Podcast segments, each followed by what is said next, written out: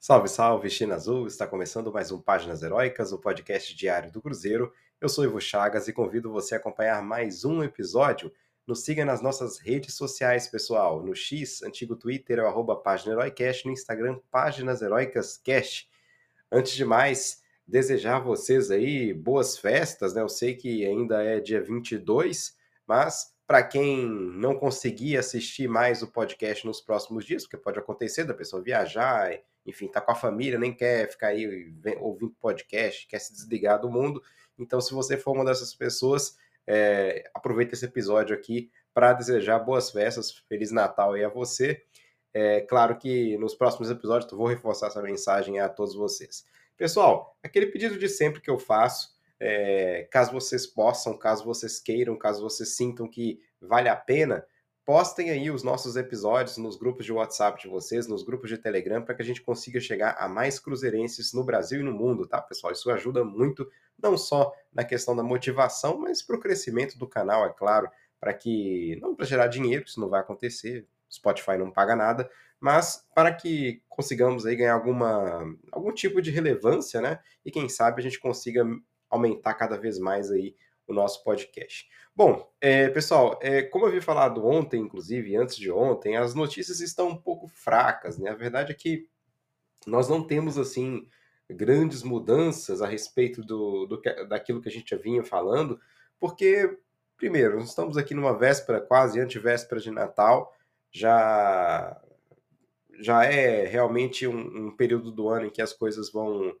é, ficando um pouco mais tranquilas, digamos assim, pelo menos é, é, o que chega até nós, não sabemos como está nos bastidores, mas normalmente aí empresários, jogadores, está todo mundo com a família, todo mundo descansando, porque o Natal é uma data importante para muitas pessoas, portanto, aparentemente, aliás, normalmente o que acontece é que é, tudo se relaxa um pouco, a gente não tem assim notícias tão bombásticas nessa semana do, do Natal. É claro que pode acontecer, né? Como é óbvio, pode acontecer, mas, enfim, é, hoje foi um dia bastante calmo nesse sentido. A grande notícia que a gente teve hoje é a possibilidade de o Cruzeiro jogar o Mineiro, o Campeonato Mineiro, com o Sub-23, né?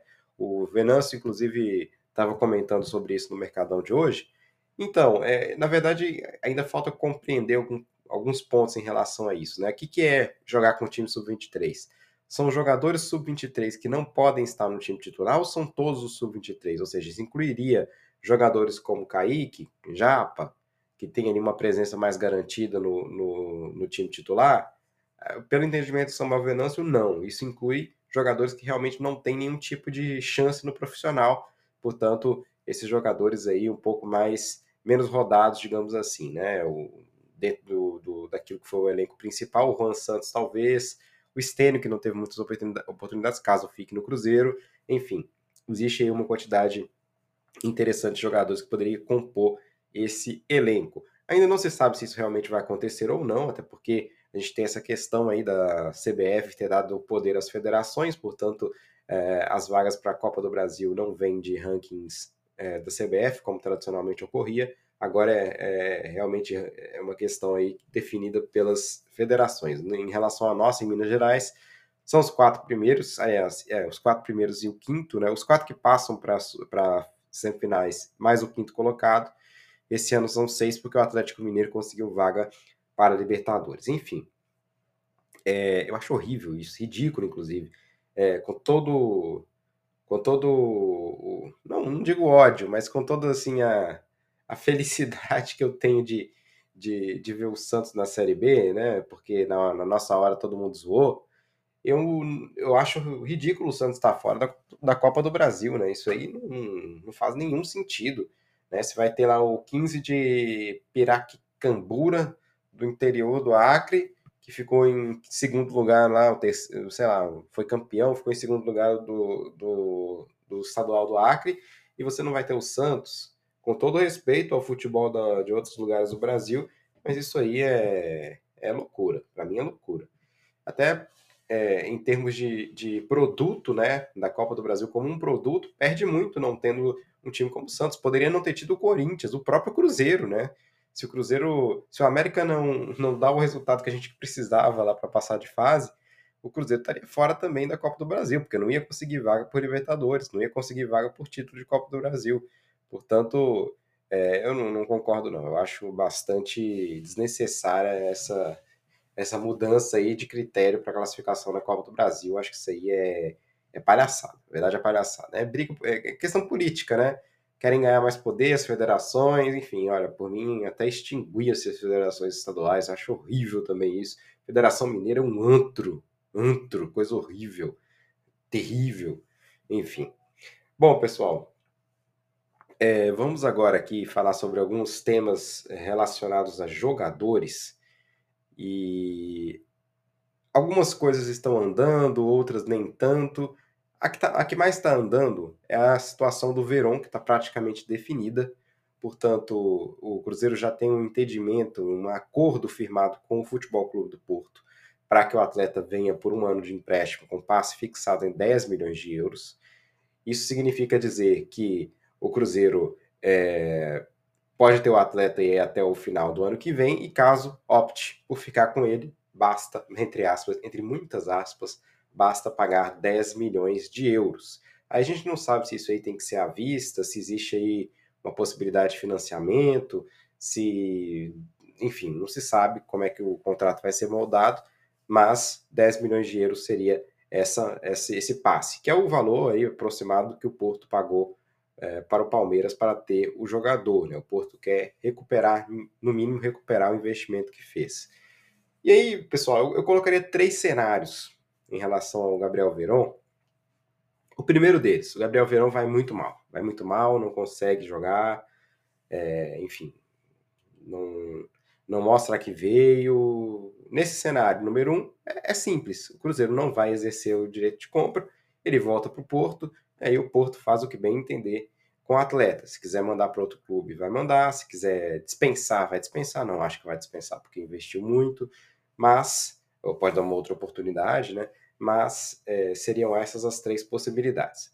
Uma possibilidade do. Aliás, é a primeira possibilidade. A segunda possibilidade, suponhamos aí então que o, que o Gabriel Veron é, jogue bem pelo Cruzeiro, mas não estoure. Ele joga, joga, bem, joga bem, faz ali alguns gols, é, algumas jogadas interessantes, chama um pouco a atenção, mas nada que seja assim fora da, do comum.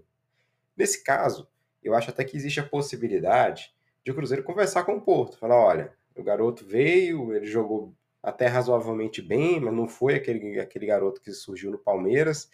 A gente não acha que ele valha 10 milhões de euros, sinceramente. Será que a gente consegue fazer um acordo aqui?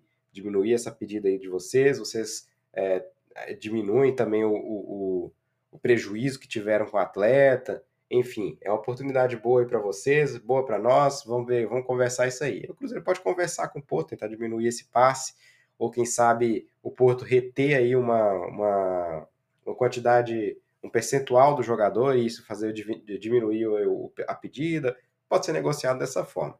E a terceira hipótese é caso o Gabriel Verão estoure, joga muito, joga muito, volta a ser o que é do, o Gabriel do Palmeiras, até melhor, aquela coisa toda espetacular, não tem lesão, não tem nada, não tem balada, o cara tá jogando muito, tá detonando, a seleção brasileira se isso acontecer, aí o Cruzeiro, na minha opinião, vai pagar os 10 milhões de euros, porque é óbvio que nessa situação o Porto não vai aceitar reduzir, inclusive o Porto vai ficar chateado por não conseguir uma fatia maior do atleta. E aí, nesse caso específico, o Cruzeiro teria que levantar fundos, eu acho que o Ronaldo não teria problemas para isso, né? E depois, é claro, o Cruzeiro teria que revender no futuro o jogador pelo dobro, pelo triplo, dependendo de, de como seria essa ascensão dele aí, para onde ele iria, enfim.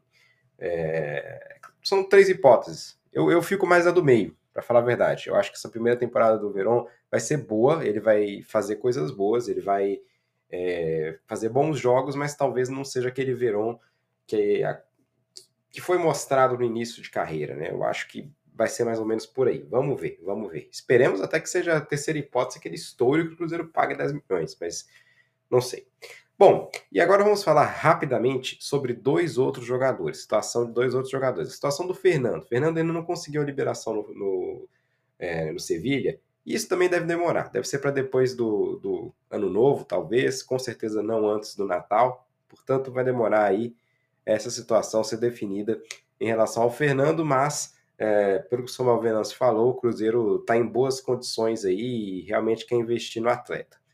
Outro nome, Everton Ribeiro. Essa situação aí é a situação talvez mais complicada das três, porque não depende do Cruzeiro, é, depende de um acordo ou não do Everton Ribeiro com o Flamengo. O Vene Casagrande foi um convidado hoje no, no Mercadão de São Venâncio e falou certas coisas que realmente é, fazem total sentido, né? O, o, o Everton Ribeiro ele, ele, queria ficar mais dois anos no, no, Flamengo, era a proposta dele. O Flamengo falou que não, a proposta é um ano, é isso, é pegar ou largar, basicamente. E aí a gente vai ver o que, que o Everton Ribeiro vai querer, se ele vai aceitar sair do Flamengo, quebrar, sair da, da zona de conforto dele e ir para o Cruzeiro, por exemplo, que poderia sim oferecer um salário, um, um, contrato de dois anos, algo que o Flamengo se recusa. Não sei, não sei.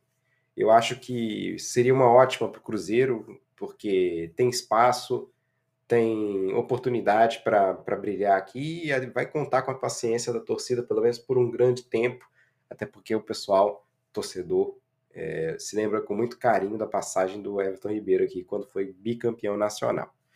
Então, pessoal, é isso. É um, é um áudio realmente curtinho. São poucas as informações que tivemos hoje. Essas são algumas delas, as mais importantes, eu diria. E é isso, pessoal. Agradeço vocês todos de onde estiverem ouvindo o podcast, do Brasil, fora do Brasil, em Minas Gerais, em outro estado. É sempre importante a participação de vocês. E é isso. Muito obrigado mais uma vez. Até amanhã e saudações celestes. Tchau, tchau, pessoal.